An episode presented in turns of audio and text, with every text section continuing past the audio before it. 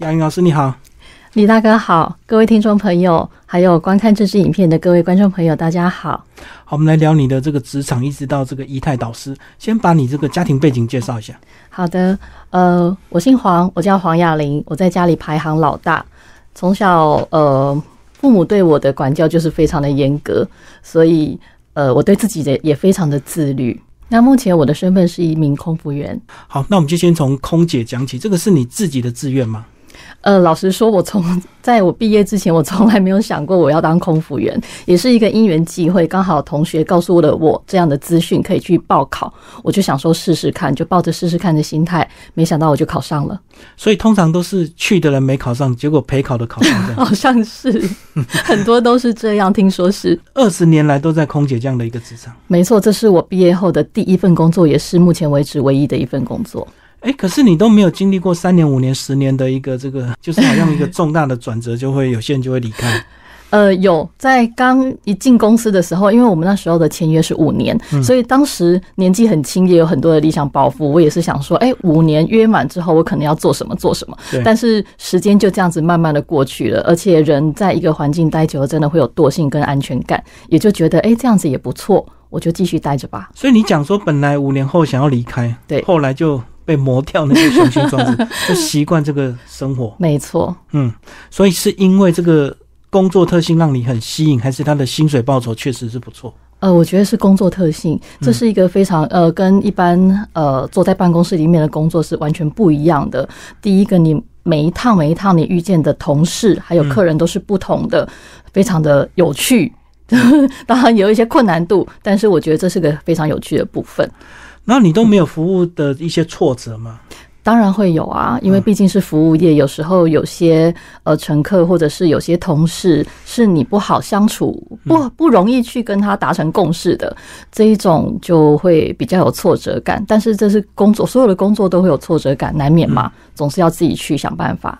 对啊，而且还会有学姐的这个 严格管教，学姐的严格管教，因为那时候你才新人嘛。对，没错，而且早期的管教方式比现在又严格许多。我们现在在带领学弟妹是，呃，就是所谓的爱的教育，但以前就不是啦。对，现在是人性化管理，没错，没错，时空背景不同，没错。所以你现在带新人会不会觉得特别累啊？特别累。曾经有一段时间在磨合，严格就要特别累，对不对？呃，也不能这样说。我觉得是在一个磨合期，就是以前我们会用学姐教给我们的方式去教导学弟妹，但是。人要与时俱进嘛，现在的新鲜人他们的想法跟呃做法已经跟我们以前不太一样了。那为了要讲他们听得懂的语言，所以中间有一段很长的磨合期，那一段时间会觉得比较辛苦一点。但现在我觉得大家已经达成一个共识，而且达成一个非常好的呃良性互动，我觉得不会太辛苦。哦，所以你讲的是在每一批新人来之前都会有个磨合期，那过了就好了。呃，不是每一批，是在曾经有一段时间。OK，对。嗯，哎，可是你不会随时跟那个新人搭档吗？不会随时，但是常常啦，就是 对，是不是常常磨合？对，因为呃，但是疫情这三年几乎都没有新人嘛，所以就没有这个问题。而且我们在飞机上一组组员十几个，我们顶多搭配一两个新人。嗯，对，不会说一整组都是让你觉得很无力的人，就是以团队的形式。没错，嗯嗯，没错。好，那这几年有没有这个身体的时差的问题啊？呃，大家都会问退退休职场这样。OK，好，大家都会问说，哎，你们怎么调时差？其实我们不调时差，我们做睡眠管理。嗯，做睡眠管理，那时差的部分，其实呃，有对有些人来说，确实是非常的辛苦，以至于他打退堂鼓就离开这个职场。但是对我来说，我觉得这不是我我很大的问题，就是我只要做好我的睡眠管理就可以了。嗯嗯，所以它不会是我离开这个职场的。主要原因好，那你说睡眠管理的意思是什么？就是随时睡吗？哎，对，就是我们要养成这种这种很厉害的那个天赋，就是所谓的睡眠管理。我们在呃执勤前，呃民航法规是有规范，你需要休息多久时间？那这个时间当中，你就要自己去调配睡眠时间跟作息。比如说，我今天晚上要执勤，我白天我就必须要呃，我我我白天可能需要小睡一下。对，因为一上机，可能从呃报道一直到上机后的三个小时，你是完全没有办法坐下来休息的，嗯，也就是会有五到六个小时时间，你是处于非常的精神紧绷的状态，亢奋。对对，也是亢奋，也是精精神紧张的一个状态。那为了要负荷这一个这个体力，所以在这之前需要小睡一下。嗯，那如果真的睡不着怎么办？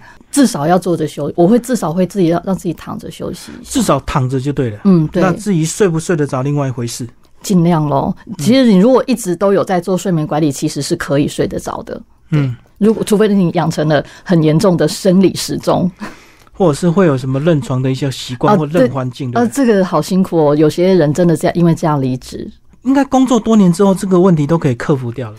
呃，我是不清楚他们后来因为。遇我们，因为我们的排班不会永远都跟同一个人飞。那这一趟飞完之后，我也不知道他后来的下落。那只是在因那个呃执行中有遇到过这样子，那他就说他想要离职。对嗯嗯嗯，而且通大部分都会在很之前，可能刚上来一两年的时候，真的不能调试。我懂。如果有这种状况，应该熬不会太久，那很快就会离开了。对嗯，对那熬到最后的，自然就会习惯这样的一个这个生态。对，嗯 好，那你在二零零八年升做厂长，对，哦，那工作就更重哎。呃，体力上比较轻松，但是心理的责任大很多。嗯嗯，就是大家都要问你，是不是？对学妹大家都要找你。对，所有的事情都只有我一个人能决定，我没有商量的对象。那如果遇到你不知道怎么办？应该不会吧？要不然你就不会升。哦，赶快翻手册。对，看看手册里面有没有相关的规范，然后或者是就是比较资深的副事务长，我们一起讨论一下有没有之前遇过这样的状况。嗯那你那一趟的事务长是怎么处理的？如果说书上没有详细的规范的话，通常是比较归向人的问题，因为这种是很活的。对那书上写的是比较死的规范。那如果说真的是想不到好方法的话，我们就会互相讨论。这毕竟就是一个团体工作。所以日子机上就有厚厚的一叠那种教战手册，对不对？哎、对，以前我们每一个人身上都有都有两本很厚的交战手册，但现在我们都一化了，只每个人的的那个手机或是呃，我们事务长的话，公司有配给我们一个 iPad，本来两大本的手册全部通通一化在里面，那书机上会有备纸本的，我懂。所以大部分自己的手机或 iPad 都查得到，没错没错，都可以找到答案。所以你们工作还要负责跟机长沟通吗？当然啦、哦当然，这沟通是非常重要的，因为机长他在驾驶舱里面门关起来，他完全不知道外面发生什么状况，那完全都由我这个代言人来告诉他客舱里面发生了什么样的状况。后来呢？你的工作转折就是疫情，对不对？疫情就是停飞，然后都在家。呃，疫情当中这三年，呃，应该是说班冲击最大就是旅游业嘛，其次就是航空的客运业，货运还很好，但是货运不需要空服员啊，但客运才需要空服员，所以我们的班变得很非常非常少，也没有到完全闲置在家啦。但是这一个月以前可能一个月呃飞十可能会九十一百，但是。疫情期间可能只剩下两个小时、三个小时，就很短很少，然后几乎是呃，因为我们的薪资结构的关系，嗯所以我们的薪水有包含底薪跟所谓的飞行津贴。飞行津贴就是你有飞才有，没有飞就没有了。嗯所以在疫情这三年，薪水就是直接减半，就几乎是只有零底薪。嗯，对。所以大家都干嘛？大家要各自？安排吗？哎、对对对，需要呃待命吗？不用了吧？要要要，我们还是需要待命，因为有时候呃，可能疫因为疫情期间就是航班不固定、不稳定，所以嗯有时候他可能突然会有新增航班，或者是还是有人他刚好排到那个班，身体突然不适，哦或者是确诊，命，对，还是需要待命。所以不是完全放三年假的意思。没有没有没有，不是放假，真的不是放假，就是大家以为说，哎、你们都没有在飞，对，是没有在飞，但是其实都在服勤。但是因为还是有领底薪的，所以该待命还是要待命。当然当然，嗯对，因为有零钱。好，那你后来是怎么规划自己的 休闲娱乐？休闲娱乐好，呃，因为其实我是一个很喜欢学习的人，嗯然后可是因为一毕业我就做了这样的工作，但这个工作并没有固定休假时间，就是没有所谓的周休二日，或是每个礼拜几可以固定休假，所以很多我想学的东西我没有办法去学，是因为大部分的课程都是呃固定礼拜一上课，固定礼拜二上课，但我没有办法，嗯所以我放弃很多学习的机会。对，对，然后所以哎、诶突然多出时间，其实一开始我很开心，很兴奋，想说哇。第一，先放一个月的假，就是放让自己放了一个月的假，放空，真的是放空啊！从来从应该说从毕业之后就完全没有过过这样的生活，突然觉得好轻松、好开心。诶，到第二个月突然有点无聊，因为想念飞行，想念天空，然后就觉得诶有点无聊，要来干嘛？然后就开始想着我以前想要学什么啊，不然诶看到别人有在学一些呃做甜点啊，或是什么其他的有的没的好多，然后我就想说那我要干嘛？我就开始想。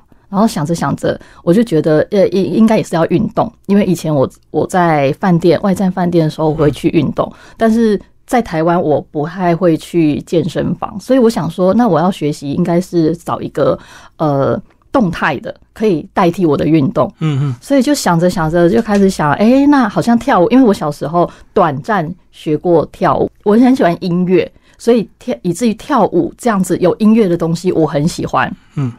比较起瑜伽，我喜欢这样动态的，对，这样有这样律动的东西，所以我就开始想，那我要来学跳舞好了。然后挑着挑着，哎，那个不知道要选哪一个，突然看到肚皮舞，很新奇，然后也觉得这个我从来没有学过。你不害羞？很多女生会害羞，哎，害羞哦。要要 跳舞就哎，现在露肚子应该不是会害羞，现在路上到处都是露肚子的妹妹。嗯，对我还没有机会呢，所以想说，哎，不然年轻人很敢呢。对呀，对他们很敢，所以我想说，我应该来做厂长哎，怎么我应该保养的还不错，有一定的仪态，有有有，我应该保养的还不错。然后我就想说，哎，不然来试试看好了。结果一跳跳出兴趣来，就觉得哇，真的是很有趣的一个舞蹈。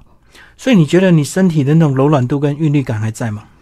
基础都还在。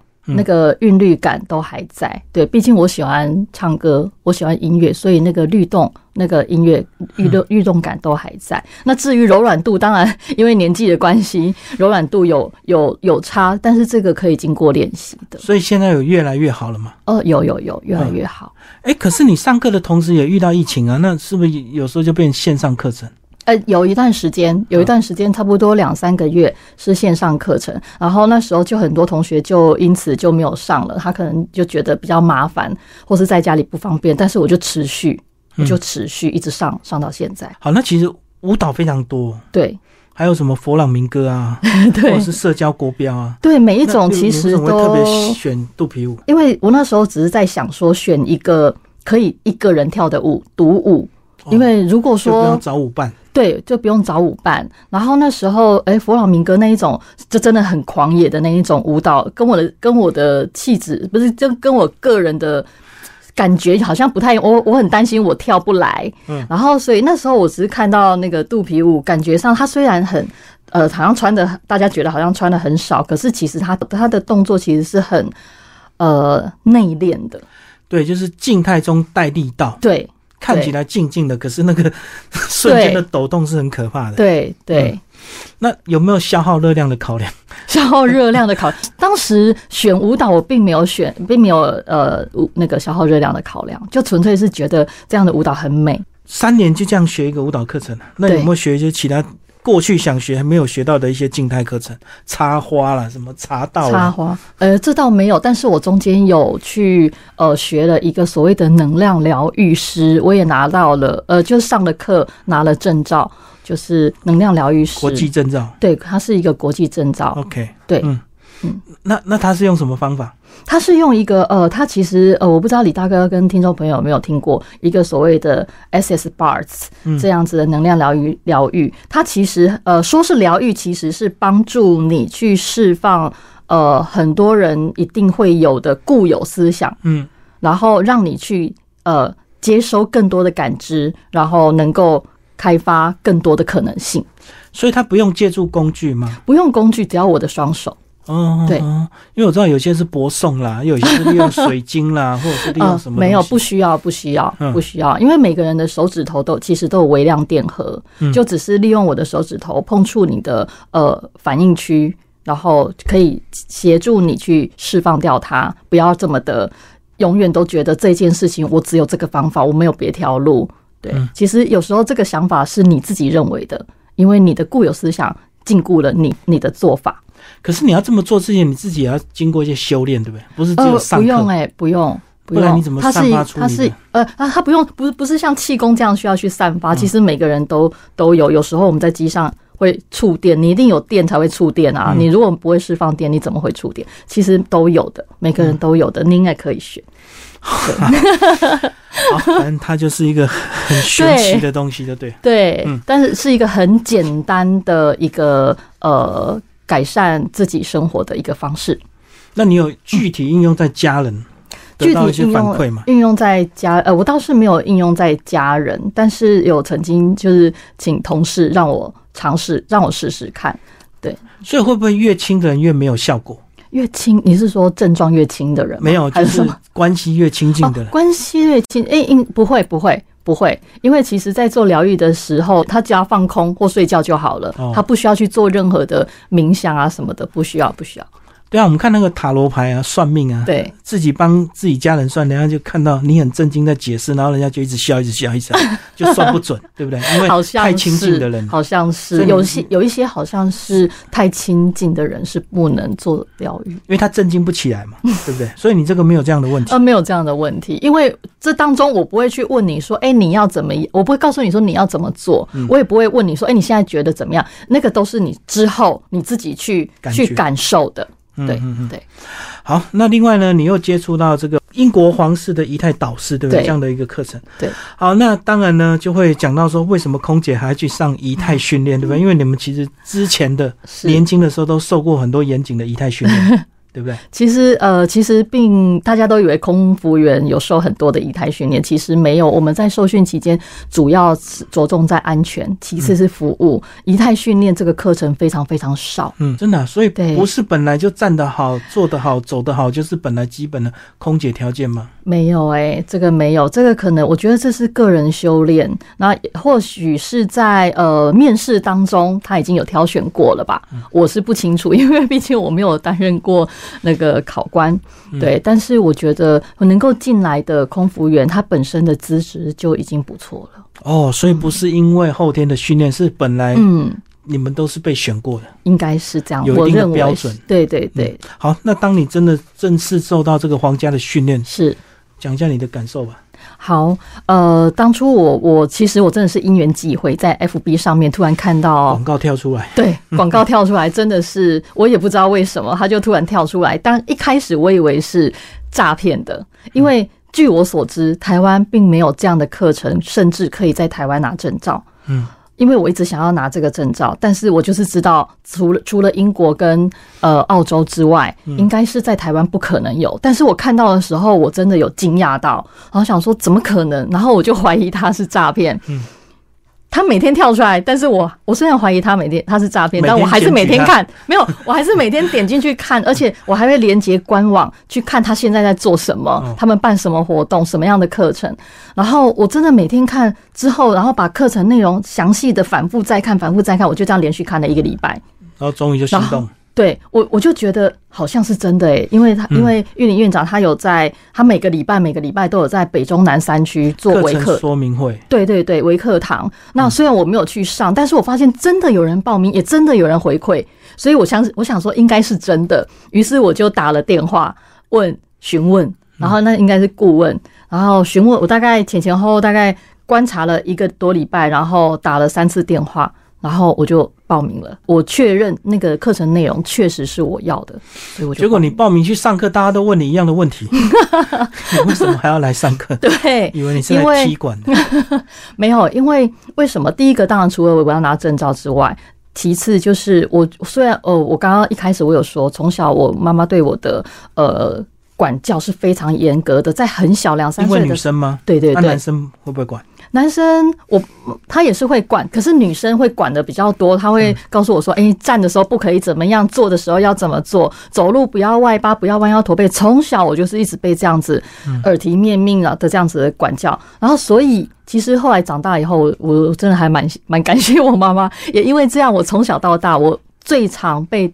称赞的，就是啊，你好有气质。从小时候就说，哎，妹妹好有气质。长大以后说，哎，学姐你好优雅。走在路上也有人跟我说，小姐你好好有气质，我可以给你拍照吗之类的。但是这些都只是我妈妈带给我的生活习惯，它对我来说是一个习惯。那当然长大以后我自己也很自律，然后再加上我对本来就对美、优雅这样的东西我很有兴趣，所以只要看到任何相关的。相关的这一方面的人事物，不管是报章杂志还是电视啊，呃，那个媒体上面，只要有我都会多关注，然后试着去揣摩。那现在既然有一个，既然有一个这么正规有系统的教学，我为什么不要好好的学？这就是我想要的，我想要学的东西。对我，所以我才会去报名这个。嗯，我们刚讲气质，可是气质不是有些人觉得是由内而外，所以你只要。脑袋有东西，你就会散发出气质。没错，不用刻意的伪装。没错，没错。所以在课程当中学到了很多内在的部分，所以跟我原本以为的不一样。原本大家可能熟知的就是比较表面的所谓美姿美仪。对，有点像模特那种训练。对，那这种训练其实不难，而且很简，就大概很短的时间就可以模仿而已啊。对，真的是模仿。那气质就像刚刚李大哥说的，就是要由内而外。所以玉林院长。的课程当中带入了非常多的心灵提升跟心灵强化，这个是让我非常惊讶的。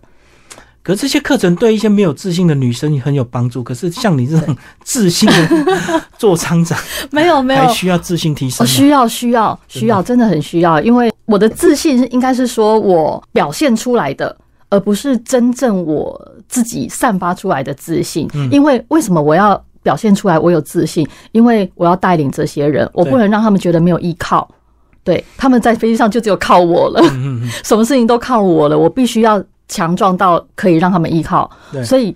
大家看起来的我的表面就是我非常的有自信，但是事实上我也会很紧张啊，我也会很害怕啊。对，但这个部分就需要自己，如果你的心灵够强壮的话，其实你不会去害怕这个，你可以很坦然的去面对所有的问题。哦，所以你讲有点差别，一种是这个工作上强装出来，没错，一种是。由内而外，自然的散发出来。没错，没错。所以上了课程之后，最大的改变就是，我觉得我自己比以前更坚强了，然后更从容、更自信。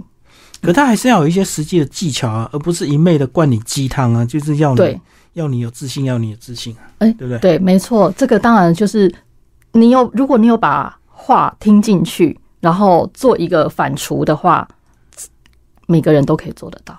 嗯，好，那这个课程其实它就分两个阶段的，初阶跟高阶。嗯，对。那高阶未来就是可能要授课，对不对？是。所以这也是你未来人生的规划嘛？我未来的人生的规划，对我希望是。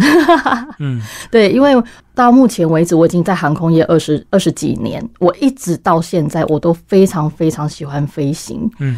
那这个美跟优雅的形体仪态也是我非常喜欢的东西，所以接下来我要做的就是把两个结合。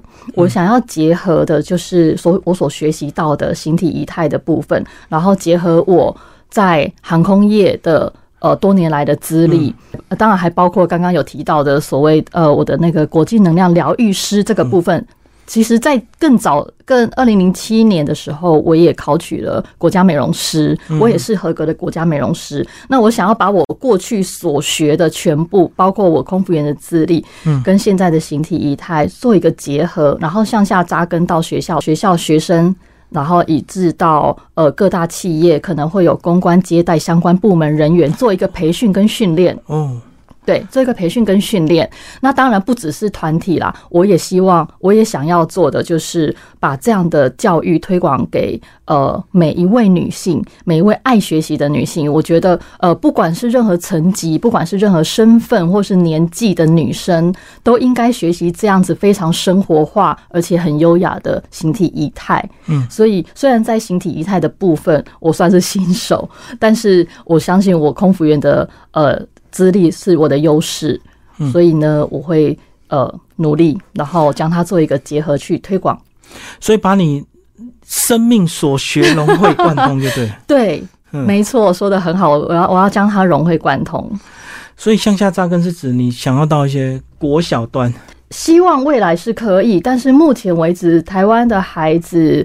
应该目前都被家长保护的非常好，以至于他们可能还比较没有办法去接收到刚刚所谓讲的心灵层面的部分。嗯，对，那所以应该会从呃大专院校开始。有点像礼仪小姐，对不对？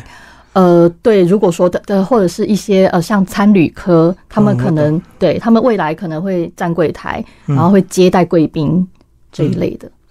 好，那说这么多，那男生都不用学，男生，男生，我我也很希望，我也很希望我的课程能够教导到男生。但男生的部分呢，因为呃身身体的结构跟女性不太一样，所以这个部分我要再多涉猎。另有专业就对了。对，没错。因为男生大部分都忙着赚钱，所以不太管自己的仪态。但是其实基本是一样的，基本是一样的。说心灵层面那个东西是一样的，然后你展现的呃神态啊、眼神啊，然后你该有的呃端庄的部分，其实是一样的。不过我相信男生有好的仪态，还是会有好的工作员、贵人员或者是生意员，对？没错，一定会，嗯因为人对方的第一个印象，百分之六十到七十是来自于他所展现出来的。对啊，很多人就会觉得说，反正只要赚到钱，你有钱就有魅力，所以他就直接往最终的终点，就是赚很多钱。对，但是如果你有了魅力之后，你赚的那一笔钱会更容易一点。那如果你没有受过这样的训练，你就会变成土豪、暴发户，土豪，对不对？然后我们不能这样说很没有啊。气质的那种。对，我们不能这样说。也许他慢慢的到了不同的层级的时候，他也会改变他自己。所以我觉得两者可以兼顾，你干嘛不兼顾？对不对？当然 又赚钱又培养自己的没。错，没错。所以这是一个非常好的课程。嗯嗯，所以你这样经过三年的这样子沉淀，加上嗯学的这些周边，慢慢也对你的未来有些规划愿景。是，其实以前之前在学的时候，好像好像都不相关。我其实之前我真的是有点茫然，尤其在这疫情三年当中，有点茫然，是一直到现在最后学完形体仪态之后，然后把它好好的从头到尾想过一遍之后，我才有了这样的想法。所以你的意思是你在边学边等待，未来就是有一天还是会离开职场吗，就会自己创业吗也？许会，因为空服员这个工作，说真的，呃，他呃，随着年纪的增加，他对身体的负荷跟负担是很大的，是比年轻时候更大的。嗯，所以呃，趁现在，对，对，年轻可能都熬得过去，那年长一点有时候就会更累，对不对？没错没错，可能需要休息的时间比别人更多。可是我们看国外那个老妈妈空服员好多哎、呃，对，因为国外好优雅，你知道吗？对，没然后满头。白发在帮你没错，但相较之下，就是呃，国外的空航空公司大部分没有没有什么餐点服务，很简单，嗯嗯，对我们来说真的是太简单了。那个，那我们呃亚洲，尤其是国内的航空公司，大家都非常的竞争，所以服务方面会就非常的呃繁杂，也就增加了我们很多很多的工作量。比那个空中厨房的一些魅力，对呀、对呀、餐点特色对，没错，亚洲的航空公司都这样子而且越长途吃越多餐。啊。对，当然当然，因为客人会饿啊，是真的。嗯对啊，客人会饿啊，一十几个小时，你总得让他吃个三餐吧。所以你现在就对自己有非常明确的规划嘛？嗯，对，现在是。不过我相信你应该是自己改变非常的大，非常受用。要不然如果你感觉没什么用，你也不会想推广。对，没错。如果说呃，我刚刚说的就是从小我妈妈带给我的是我的习惯。那如果要用比喻来说的话，以前的我是小家碧玉，但现在是大家闺秀。嗯，对，多了自信。其实自信 是可以培养的啦。真的对，而且那个你们的范院长也讲，其实女性的修为啊，这个读书真的是蛮重要，真是只有外在遗体的改变而已。没错，没错，嗯在形体的改变，这个就是所谓的美姿美仪，就是只有嗯手脚怎么放啊，头怎么摆啊，就这样而已。对啊，那个就像化妆一样啊，就是嗯，你有好的化妆技巧，可以把它画得漂漂亮亮。是可是他一讲话就破功，因为他就是没气质，对，就不会谈吐，对不对？对对，嗯所以女生都要不断的学习。不管学习什么，我总觉得，不管你学习什么，它一定会为你的生命带来一些色彩。嗯，机会都是给准备好的人。一瞬即过。没错，时间很快就过去，真的要把握活在当下。好，我们哑铃导师现在也开直播，试着，我努力试着，因为其实呃，这个呃，社群媒体这个部分，目前来说，到目前来讲，都对我还是一个非常困难的，因为我本身是一个很低调的人，嗯，从来没有去尝试过社群媒体，更不要说是直播。你比较害羞啊，有些空姐她 IG 开翻了，对不对？很会拍美照，对他们长得很美啊，他们长得确实真的长得很美。但我一来我比较没有这样的条件，二来我个性比较比较低调，就觉得哎，我把事情做好就好。但我现在是为了想要推广，我想要让大家都知道这个形体仪态的好处在哪里，然后它跟所谓的礼仪，还有跟所谓的美姿美仪，它的差别在哪里？想要让大家了解，所以上一次做了直播，那接下来呢，我还是。会持续比较让大家浅显易懂的主题来做直播，这个就是很大的突破。要不然照理讲，这个空姐这个没有班就休息就好了，对，不用再露脸去讲那有的没的。对对，所以我我我我我自己觉得，嗯，我很棒。对我竟然有这样的突破，我自己觉得我很棒。我觉得也是你上了这么多课，你总是 还是要尝试的做一点突破嘛，对不对？不能一直听，然后都不做一点什么。对，这就是我要做的。我就是想说，呃，学了这么多，其实玉玉林院长他真的给我们很多很多东西，我只有听进去而已，但是我没有把它用出来，那等于白听，没有用了嘛？等等于有点浪费时间。对，那当然我自己的个人修为，我觉得有了很大的提升。那我很就更希望说，哎，因为这样，我有我得到这个，我也想要跟大家分享这个东西。嗯，对。好，谢谢我们的雅玲老师为我们介绍他的皇 英国皇室仪态。好，谢谢，谢谢李大哥，谢谢观众朋友。